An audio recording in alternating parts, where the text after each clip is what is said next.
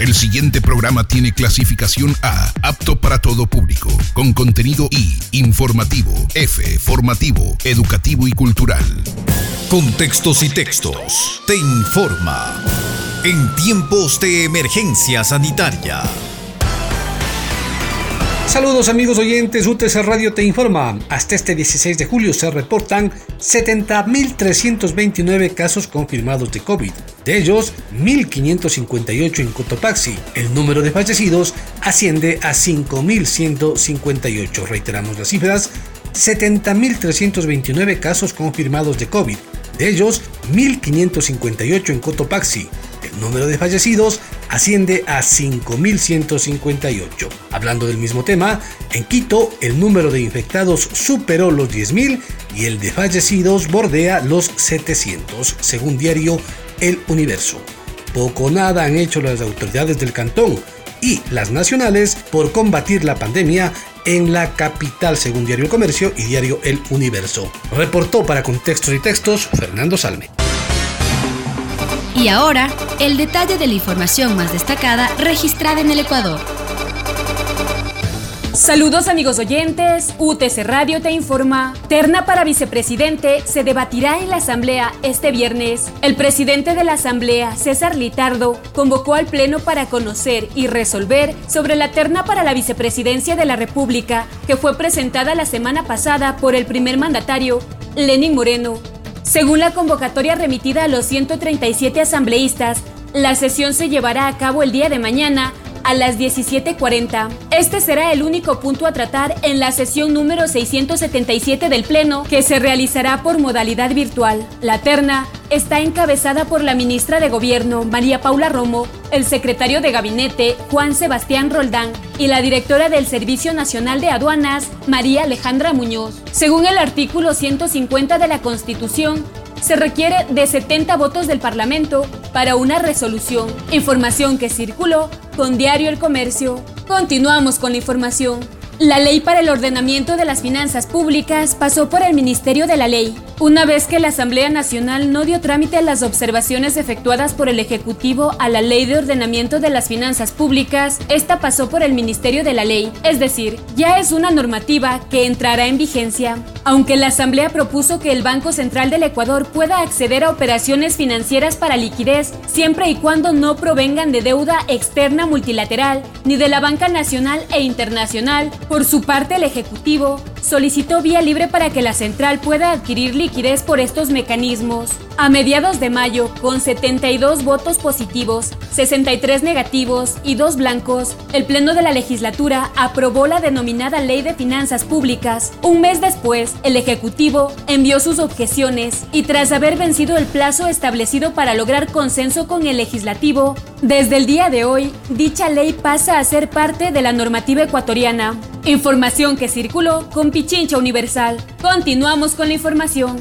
Alianza País puso en venta su sede nacional en Quito, avaluada en 1,3 millones de dólares. El movimiento oficialista Alianza País puso a la venta su sede nacional, ubicado en la avenida de los Chiris y Portugal, en el norte de Quito. El anuncio está publicado en la web de la organización política. Las ofertas se receptarán hasta este lunes 20 de julio en la propia oficina del movimiento. Según el portal web de consultas del municipio de Quito, el predio perteneciente a Alianza País tiene un avalúo total de 1,3 millones de dólares. A raíz del rompimiento del presidente Moreno con el ala correísta de Alianza País a finales del 2017, la organización perdió fuerza política. Además, la tienda también estuvo envuelta en casos de corrupción, como el denominado sobornos, que indagó presuntos aportes irregulares para la campaña proselitista de la organización, a cambio de contratos con el Estado. Información que circuló con Diario El Comercio. Seguimos informando. Represamiento del río Coca causó alarma a poblaciones de Francisco de Orellana. Las intensas lluvias que se han registrado en las últimas horas provocaron un deslizamiento de casi 800 metros cúbicos de piedras y tierra, que produjeron un represamiento en la parte alta del río Coca, en el cantón El Chaco, provincia de Napo, en Orellana. Ricardo Ramírez, alcalde de Francisco de Orellana, pidió a los moradores de las zonas pobladas cercanas a este río que estén preparados para una posible evacuación, principalmente a los sectores como San José de Guayusa, Nuevo Paraíso, entre otros. Por su parte, Jaime Bedón, director de gestión de riesgos del municipio de Orellana, explicó que en el punto donde se produjo el derrumbe ya se liberó una parte de este material. Esto permitirá que el caudal del río no venga con demasiada fuerza. Cuando esté llegando para nuestro cantón no será un gran impacto, señaló. Por otro lado, técnicos del Servicio Nacional de Gestión de Riesgos recorrieron también la zona del deslizamiento. Según esta entidad, hay represamientos parciales que son arrastrados fácilmente por el río, por lo que está descartado un represamiento total. Información que circuló con Diario El Comercio. Más información. Ganaderos del litoral podrán usar armas en haciendas. Desde el pasado 27 de septiembre del 2016 rige el Acuerdo Ministerial 270 que habilita a los ganaderos a portar armas en el sector agropecuario, pero hasta la fecha este acuerdo no se había cumplido por falta de socialización y reuniones con las Fuerzas Armadas. Según Francisco Tabashi, presidente del gremio, el porte de armas permitirá a los ganaderos protegerse del abigeato. El año pasado se realizaron más de 2.000 denuncias de robo de ganado, y pensamos que con la pandemia se iba a reducir la problemática, pero sigue igual, dijo Tabashi mediante una rueda de prensa. El 31% de los casos de robo de ganado ocurren en Manabí, Guayas y Esmeraldas. Además, según cifras del gremio, las pérdidas por este delito superan los 13 millones en estas provincias. Información que circuló con Primicias S. Continuamos con la información. Jornadas de movilización convocadas para este 16 de julio se suspenden por ola de contagios de COVID-19.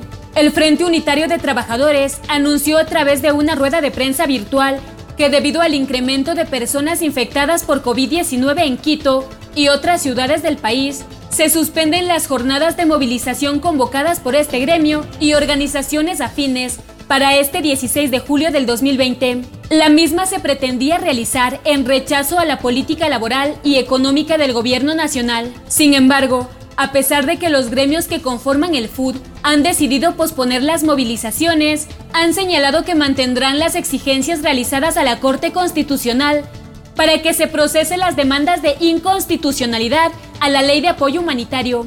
Por otro lado, sectores como el Frente de Defensa de las y los Trabajadores Públicos han decidido mantener la convocatoria señalando que se aplicarán todas las medidas de bioseguridad, por lo que las y los colectivos que conforman la plataforma de defensa de lo público se concentrarán el día de hoy a partir de las 15 horas 30 en el Parque del Arbolito en Quito. Información que circuló con Pichincha Universal. Para contextos y textos, reportó Silvia Vega. Saludos amigos oyentes, UTC Radio te informa. En la Tacunga, CRSC registra 33 casos confirmados de COVID-19 y 13 personas fallecidas. El director del Distrito de Salud de la Tacunga, Jorge Proaño, explicó que el plan de contingencia trabajado con anterioridad por las autoridades de salud y puesto en vigencia dentro del centro carcelario ayudó a evitar un alto número de casos dentro del lugar. Por lo tanto, el tema del virus está controlado en relación a otros centros carcelarios del país que tienen muchos más casos. En los actuales momentos existen 61 personas en aislamiento, 33 casos positivos de COVID-19. El restante son casos sospechosos a la espera de los resultados de las pruebas. De igual forma, existen varios PPL recuperados, es decir, que han superado la enfermedad, y 13 personas fallecidas confirmadas por COVID-19. Loaño indicó que las personas fallecidas eran privados de la libertad que padecían de enfermedades catastróficas y factores de riesgo. Señaló que de las 33 personas positivas de coronavirus, tres están hospitalizadas en casas de salud de segundo nivel. El resto se encuentran en proceso de recuperación dentro del área de aislamiento del centro carcelario, espacio que tiene una capacidad para 130 ppl. Los contagiados tienen una valorización diaria por parte de los médicos del centro. De los casos confirmados de COVID-19, dentro del centro carcelario están tanto hombres y mujeres. También mencionó que las mujeres se encuentran cumpliendo su aislamiento en su propio pabellón. Fuente La Gaceta. Más información en Ambato, preocupación comercial en mercados. La situación es crítica por la invasión de delincuentes e informales en los alrededores del mercado modelo, aseguró el presidente de la Asociación de Comerciantes, Pavel Andaluz. Están optando por devolver los puestos, agregó. Calcula que de los 670 expendedores antes de la pandemia, hoy quedarían aproximadamente 500. De esta cantidad, solo está laborando un 20%. Esto significa que las devoluciones continúan por diferentes razones, incluidas la ausencia de ventas. Además, los comerciantes prefieren no salir para prevenir cualquier riesgo de contagio. El dirigente indicó que todas las secciones están trabajando, pero no a toda su capacidad. Por ejemplo, en el patio de comidas, en cada mesa, se atiende a dos personas y se ofrece el servicio a domicilio. A pesar de esta realidad, Andaluz exhortó a la población para que haga las compras al interior de las plazas y mercados, porque haciéndolo en la calle pone en peligro su salud personal y familiar. Fuente, El Heraldo. Reportó para Contextos y Textos Alejandra Cela. Saludos amigos oyentes. UTC Radio informa. Feria de Mayoristas en Pastocalle comenzó a funcionar. El miércoles 15 de julio del 2020, en horas de la mañana, en las instalaciones de la empresa Ex ubicada en el ingreso a la parroquia Pastocalle, se realizó la inauguración de productores mayoristas de la provincia Virgen de las Mercedes, impulsado por el Ministerio de Agricultura y Ganadería y apoyado por la Prefectura de Cotopaxi. Al sitio llegaron un importante número de productores de varios cantones de la provincia, donde exhibieron sus productos a los compradores. El objeto de las autoridades es contar con un nuevo espacio donde directamente los productores puedan comercializar los productos al consumidor. Actividad comercial que se cumplirá en el sitio todos los días miércoles. Alexis Parreño, director del Ministerio de Agricultura y Ganadería, dijo que el sueño de abrir una feria en el sector se ha hecho una realidad, dentro de la cual destacó el apoyo del prefecto de Cotopaxi, Jorge Guamán Coronel. En otro ámbito de la información, en Pujilí, hasta el día de hoy se realizará la matriculación vehicular en este cantón. La empresa pública de movilidad de la Mancomunidad Cotopaxi, en un trabajo conjunto con las autoridades del gobierno autónomo descentralizado, realizan las brigadas de matriculación en el sindicato de choferes de Pujilí. Se tiene previsto que hoy jueves 16 de julio se lo realice a partir de las 8 de la mañana hasta las 14 horas. De esta manera se complete una nueva jornada de matriculación vehicular tomando en consideración los protocolos de bioseguridad dispuestos por el gobierno autónomo descentralizado y el COEP cantonal. Mientras tanto, en Saquisilí se realizan controles de permisos y normas de seguridad. Juan Carlos Topanta, jefe político de Saquisilí, informó las actividades desempeñadas durante la emergencia sanitaria causadas por la pandemia del COVID-19 en el cantón.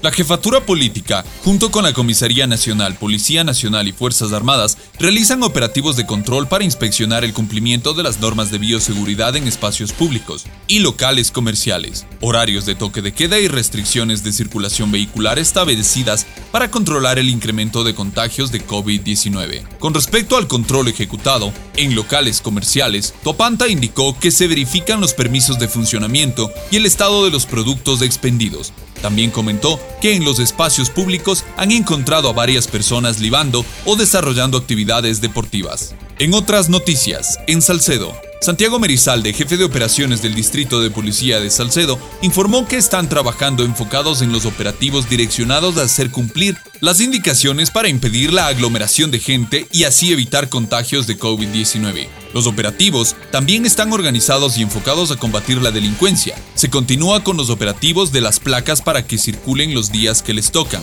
Los operativos de toque de queda se encuentran verificando que se cumplan con los cercos epidemiológicos, además de operativos antidelincuenciales. Para finalizar, la Universidad Técnica de Cotopaxi invita a los profesionales a postularse en las maestrías de electromecánica, maestría en desarrollo local, maestría en lingüística aplicada al idioma inglés, maestría en administración de empresas, maestría maestría en sistemas de la información, maestría en electricidad mención sistemas eléctricos de potencia y maestría en educación básica. El proceso de inscripción está habilitado en nuestra página web www.utc.edu.es.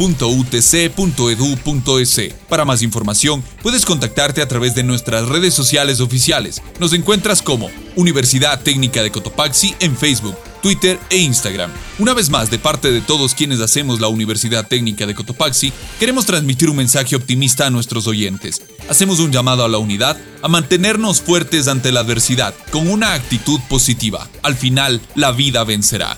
Para contextos y textos, reportó Marco Altamirano. La información del mundo. Andreina Flores. El Vaticano publica un manual de instrucciones para denunciar los casos de abuso sexual de menores de edad cometidos por sacerdotes. Unas 30 páginas y 9 capítulos que responden preguntas sobre procesos penales, concepto de delito, procedimiento de denuncia, protección a la víctima y sobre todo cooperación de la Iglesia con las autoridades civiles. En Londres, la Agencia Británica de Ciberseguridad acusa a un grupo de piratas informáticos de trabajar para los servicios de inteligencia rusos para intentar robar información sobre los proyectos de vacunas contra el coronavirus. El National Cyber Security Center dijo que los objetivos de los piratas eran organismos de desarrollo de vacunas de Reino Unido, Estados Unidos y Canadá. En Francia, el primer ministro Jean Castex lo confirma oficialmente. La mascarilla será de uso obligatorio en todos los lugares públicos cerrados, como restaurantes, iglesias, bancos, hoteles, tiendas y centros comerciales. El primer ministro francés. El uso de mascarillas constituye, además de la aplicación de las llamadas consignas de distanciación social, una medida de prevención y de protección eficaz. Por consiguiente, he propuesto que la obligación de utilizarlas sea reforzada en todos los establecimientos establecimientos cerrados que acogen al público, en particular, lo que hoy no es el caso, los comercios. De comercio. La presidenta del Banco Central Europeo, Christine Lagarde, hizo un llamado a los líderes de la Unión Europea a ponerse de acuerdo rápidamente sobre el plan de reactivación económica que ayude al bloque a recuperarse de la pandemia del coronavirus. Este viernes se comienza la cumbre de la Unión Europea en Bruselas y el punto principal será justamente ese plan que podría contar con 750 mil millones de euros para salvar la economía. Hackeo masivo en Twitter desde este miércoles. Se han pirateado las cuentas de Barack Obama, el candidato demócrata Joe Biden, el dueño de Amazon, Jeff Bezos, el fundador de Microsoft, Bill Gates y otros tantos. Desde cada una de estas cuentas se publicaron mensajes fraudulentos que invitaban a la gente a enviar mil dólares en Bitcoin para que inmediatamente se les devolviera el doble. La ex primera dama Michelle Obama lanzará su propio podcast el 29 de julio en Spotify y su contenido principal será diferentes entrevistas con sus familiares. Ella misma hizo el anuncio en un video por redes sociales. Aún no se ha anunciado si su esposo Barack Obama participará en el programa titulado simplemente The Michelle Obama Podcast. Con esto ponemos punto final a este flash informativo de RFI.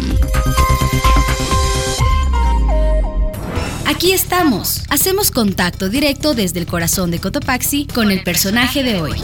UTS Radio, la radio de la Universidad Técnica de Cotopaxi, saluda vía telefónica al señor Vinicio Cifuentes, él es gerente de Plan Internacional en Cotopaxi.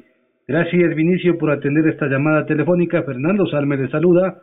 Queremos conocer, queremos conversar con usted y analizar cómo desde el punto de vista del trabajo con la comunidad, con la familia, analizan ustedes esta etapa que está viviendo, a lo mejor tratando de superar el Ecuador, de la pandemia y la agresión, la violencia, sobre todo contra mujeres y contra niños y niñas. Vinicio, bienvenido. Muchas gracias eh, por permitirme compartir, sí, algunas de las experiencias del trabajo que venimos realizando durante este periodo de cuarentena, de confinamiento, desde que inició la emergencia sanitaria del país y que obviamente ha traído muchas consecuencias en todo sentido, pero especialmente hacia los niños, niñas, adolescentes y las mujeres, como bien lo mencionó. ¿Cuál es el balance que se podría hacer, Vinicio? ¿Ha influido en este maltrato que ya se reporta en la sociedad ecuatoriana el estar confinados, el problema social, el problema económico, el problema político? Bueno, eh, cuando inició la pandemia provocada por el COVID-19, eh, sin duda alguna trajo consecuencias devastadoras para todas las personas y, pero especialmente las poblaciones eh, que por sus características son más vulnerables o pueden ser más afectados, en este caso los niños, niñas y adolescentes. Y no solo es un tema de salud, obviamente, hemos visto que también niños y niñas adolescentes se enferman o se están enfermando por consecuencia de esta de esta grave de este grave virus, ¿no? Y eso trae también como consecuencias algunos elementos importantes que nosotros hemos visto y hemos analizado. Obviamente, el tema de salud afectado a, a muchas personas, a los niños y niñas, pero también hemos visto o hemos constatado que el tema de la violencia se ha incrementado. Recordemos que la violencia siempre ha estado presente en todos los ámbitos a nivel de nuestra sociedad, porque tenemos tan naturalizado el tema de la violencia, especialmente hacia las niñas, hacia las mujeres, que lamentablemente con este confinamiento se ha visto afectada muy fuertemente más, especialmente a las niñas y niños. Tenemos, por ejemplo, que eh, me parece que hasta finales de mayo o junio se estableció que hubieron como 20 femicidios a nivel del país. También hubo la desaparición de 200 ah, adolescentes por diferentes causas, ¿no? Además de eso, la Fiscalía dio un dato importante que cada dos días se reportaba violencia hacia los niños. Entonces, sí es un tema que nos preocupa y nos debe preocupar a todos absolutamente. En esta semana justo escuché una entrevista, parece que es la médica legista de, no sé si el Ministerio de Justicia, en el cual mencionaba que actualmente están habiendo muchos casos de denuncias de violencia intrafamiliar y que se, recién se están reportando lamentablemente porque obviamente la gente empezó ya a salir y en este caso están ya denunciando estos ah, casos de violencia intrafamiliar que no lo pudieron hacer antes por diferentes motivos y obviamente también deben haber muchos casos que no han sido o no se van a denunciar. Entonces el tema de la violencia sí es una consecuencia más de este confinamiento. Además de eso, obviamente el tema de, de la falta de alimentos en temas de seguridad alimentaria, especialmente para grupos más vulnerables, especialmente las familias. Y son algunos de los elementos o consecuencias que va teniendo este tema de la, de la pandemia. El tema de educación que se ha visto afectado también muchas familias. Recordemos que muchos muchas familias en las zonas eh, rurales, indígenas, no tienen acceso ni siquiera eh, a línea telefónica, celular, peor aún a un servicio de Internet. Entonces, ¿cómo hace una familia que tiene un solo dispositivo celular y que tiene tres o, cuatro hijos estudiantes que tienen que recibir clases al mismo tiempo y sin señal de internet. Entonces hemos visto cómo esta enfermedad nos ha traído estas consecuencias muy, muy difíciles y que obviamente ha tenido y va a tener muchos impactos en el tema económico, en el tema de salud, en el tema de educación, en el tema cultural, en el tema social. Vinicio, si bien la violencia no se justifica, no hay una razón a través de la cual justificarla, pero ¿por qué en nuestra sociedad, en nuestras latitudes, es más inminente, se provoca, se genera, se da con más fuerza, eh, Vinicio? Porque tenemos entendido que en otros lares, en otras sociedades, en otras culturas, si bien la pandemia ha afectado a la familia, a la sociedad, pero no eh, como lo ha hecho en nuestras ah, en nuestras latitudes. ¿Por qué, Vinicio? ¿Cuáles son los aspectos a lo mejor sociológicos, a lo mejor personales, psicológicos que le afectan al ecuatoriano? Bueno, nosotros eh, hemos hecho algunas investigaciones sobre el tema de la violencia, especialmente al, grupo con el cual trabajamos o nuestro foco de, de, de interés o de trabajo, como son los niños, niñas, los adolescentes, especialmente las mujeres. ¿no? Entonces ahí encontramos algunos elementos que justamente son los patrones culturales que están arraigados en nuestra sociedad y que, eh, como mencionaba, la sociedad ecuatoriana lamentablemente ve tan natural el tema de la violencia que le vemos como algo normal, ¿no? Que a un niño, a una niña se le grite, porque la violencia no está solo visto desde la agresión física o la agresión o el abuso sexual, sino también hay varios tipos de violencia, como el tema psicológico, y que obviamente la discriminación hacia las niñas, hacia las mujeres, entonces es, es un tema de una sociedad eh, que tiene un patrón cultural fuerte, que es el machismo, el consumo de alcohol, que conllevan a actos de violencia, y obviamente cuando vemos que las familias, las personas, los esposos, la esposa, el esposo tuvieron o tuvimos que estar en un tema de confinamiento, el tema de no tener acceso a un sustento económico afecta obviamente a todo el tema de, el estrés, el tema de, de verse afectados muy fuertemente en este sentido y eso también ha conllevado a que incremente el tema de la violencia. ¿no?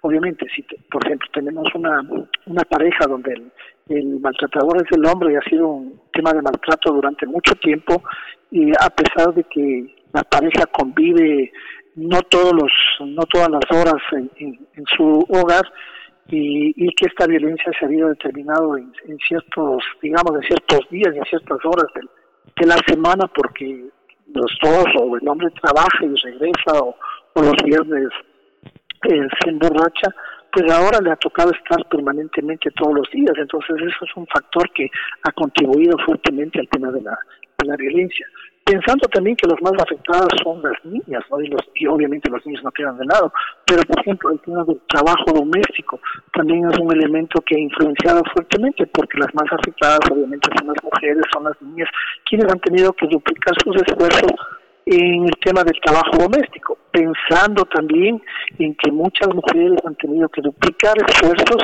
porque han tenido que hacer sus tareas domésticas y además de eso hacer un acompañamiento directo a sus hijos e hijas en las tareas educativas. Entonces se ha duplicado sus esfuerzos, se ha duplicado todas estas tareas, eso conlleva un nivel de estrés en la, familia, un nivel de, de malestar, si se puede llamar así, en, en, la relación familiar y además, si es que hay un consumo de, de alcohol, eso obviamente es un detonante más fuerte para que esa violencia que se que no era tan repetitiva entre comillas pues eh, se convierta en, un proceso mucho más continuo y permanente pensando que tenemos una sociedad que lamentablemente no no es igualitaria en el tema de tratamiento niños, niñas, hombres y mujeres y que estos patrones culturales como por ejemplo el machismo obviamente son aspectos que están contribuyendo fuertemente a, al tema de la violencia. Y obviamente la violencia es una relación de poder, ¿no? Si yo tengo dinero, por lo tanto, al que no tiene dinero, tengo un poder sobre esa persona. Yo soy adulto, sobre el niño o niña tengo otro poder. Si yo soy hombre, sobre la mujer tengo otro poder. Entonces, esos niveles de poder también contribuyen al tema de violencia cuando no se lo maneja de manera igualitaria o equitativa. UTS Radio dialoga con Vinicius y Fuentes, él es gerente del Plan Internacional de Cotopaxi. Estamos hablando de violencia en época de COVID-19. Vinicio, el Estado se supone que es el ente, esa entelequia, que se encarga de mantener las relaciones, de nivelar las relaciones de poder de las cuales usted acaba de hablar. Era de suponerse que nadie estaba preparado para esta pandemia, pero era de suponerse que el Estado tenía que adecuarse o adecuar sus leyes, sus actores, su marco para garantizar la seguridad de nuestra mujer, de nuestra familia, de nuestras niñas, de nuestros niños. ¿Usted cree que el Estado, al margen de la eh, de el manejo de la pandemia que desde mi punto de vista ha sido desastroso, ha hecho algo para tratar de evitar que la violencia en esta época se incremente?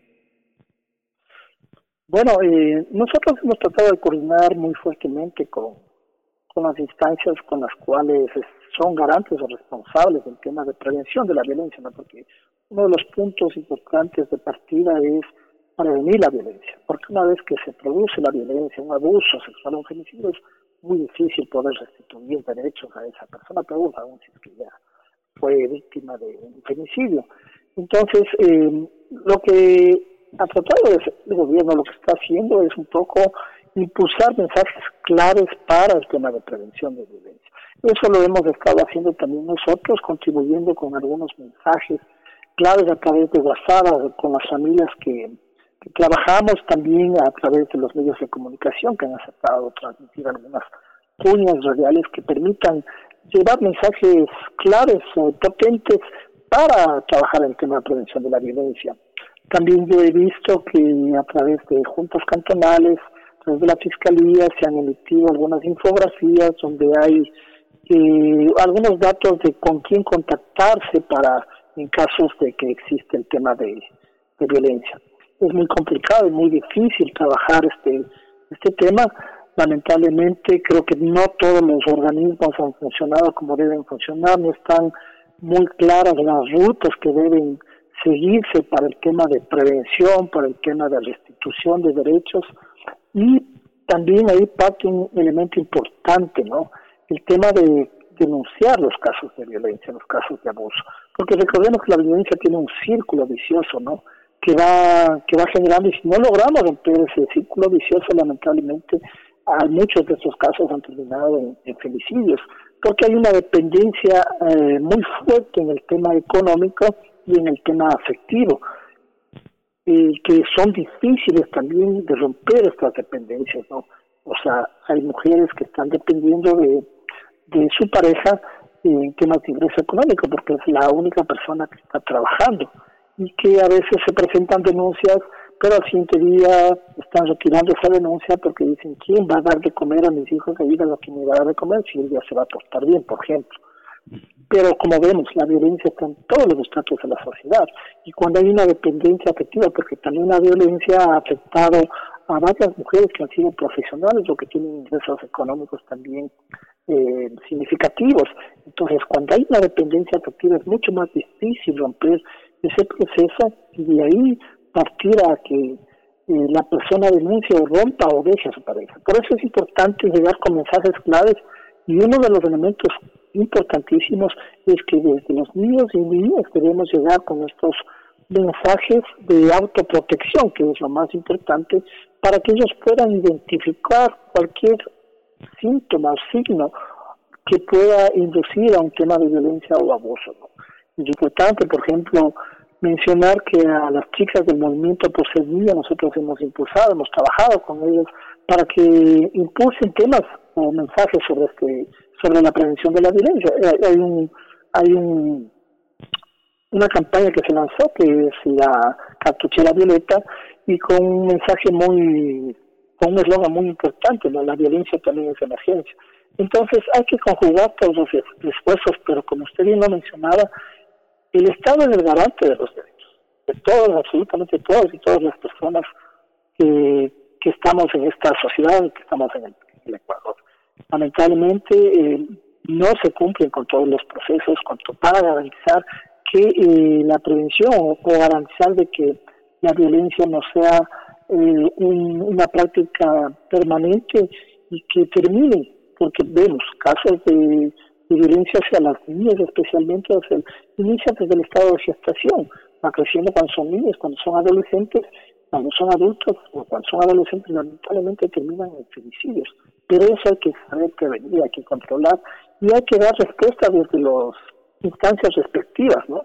Porque, claro, hemos visto, hemos constatado también que eh, las denuncias a veces no se las procesan, no se las tramitan, pero también depende de las personas que de las mujeres y romper este círculo, romper estas dependencias, eso es muy importante. Vinicio, agradeciéndole por su tiempo, una última cosa. ¿Han hecho ustedes algún tipo de análisis o de estudio con respecto a suicidios en niños, en niñas y en adolescentes que se han registrado en estos últimos días, en estos ciento y pico de días que vamos encerrados, que vamos confinados? ¿Conoce algo del tema usted? Eh, no, nosotros no hemos, eh, no tenemos información sobre el dato de, de suicidios, ¿no? Lo que le mencionaba al inicio, que a finales de 27 de junio hubo un reporte de que habían más de 200 adolescentes desaparecidos por diferentes causas, ¿no? Entonces, todo esto es consecuencia de de las formas de relación en la familia, ¿no? Entonces yo creo que eso hay que trabajarlo fuertemente en autoestima, en temas de autoprotección, en temas de empoderamiento de los niños, niñas, de los adolescentes, hombres y mujeres.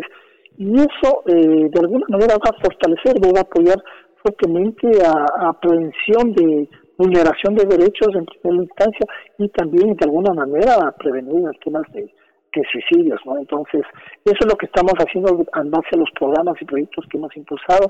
Obviamente nos tocó hacer un ajuste desde el mes de marzo por la emergencia. Plan también tiene algunas alertas en función cuando se presentan las emergencias y a nivel mundial para Plan se decretó una alerta roja por el tema de la pandemia. Eso significó que todos los recursos que teníamos de los proyectos pasaron al plan de respuesta o al plan de emergencia que estábamos implementando y que justamente también incluyen acciones o áreas como el tema de prevención de, violencia, que ha sido uno de los elementos que yo veo en las redes sociales, en las entrevistas que, que me han hecho, que hacen a varias personas. El tema de la violencia es una problemática que ha tomado mucha fuerza lamentablemente con motivo de esta pandemia. Y obviamente tenemos que trabajar fuertemente en las formas de relación en, la familia para prevenir violencia, para prevenir suicidios, para que eh, haya una armonía la convivencia, que es muy difícil porque esto también ha marcado las diferencias sociales, las diferencias de pobreza en el país y que lamentablemente a los niños y niñas son los más vulnerables, los más afectados y que esperamos que más adelante cuando ya pase esta situación hay que reactivar porque como mencionaba y los impactos son muy fuertes, se prevé que muchos niños y niñas van a dejar de estudiar para dedicarse a trabajar y recuperar los ingresos económicos.